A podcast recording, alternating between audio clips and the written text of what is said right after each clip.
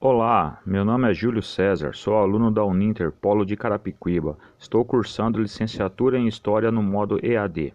O tema deste podcast é Do apagamento da memória à perda de uma tradição, retratando e resgatando a memória feminina neste município, trazendo a história de Dona Maria Flausina Benzedeira e nisto me refiro à tradição perdida e à arte do benzimento. É inegável o sofrimento, violências, segregações, restrições e preconceitos que as mulheres sofreram e sofrem ainda em nossa sociedade.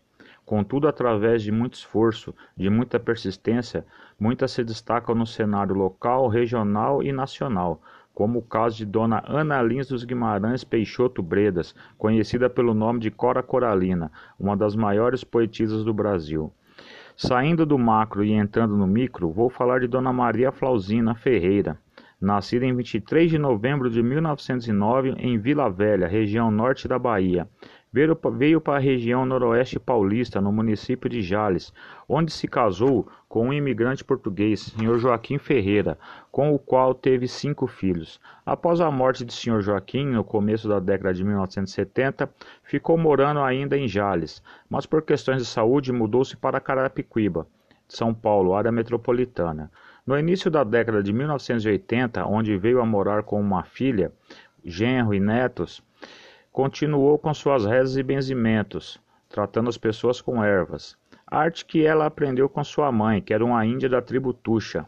Sempre com um copo de água e três raminhos de erva nas mãos, ia praticando seus benzimentos e atendendo a todos que lhe recorriam, lhes trazendo auxílio e amparo sem nada pedir em troca. Benzia de crianças com quebranto até tempestades, em uma época que a medicina era muito mais escassa do que hoje. Mesmo com a perda da visão, não cessou suas atividades. Isso só ocorreu em 1990, a 23 de dezembro, no seu falecimento. O benzimento, muito comum na época, se perdeu, pois as benzedeiras foram morrendo e sua arte se apagando.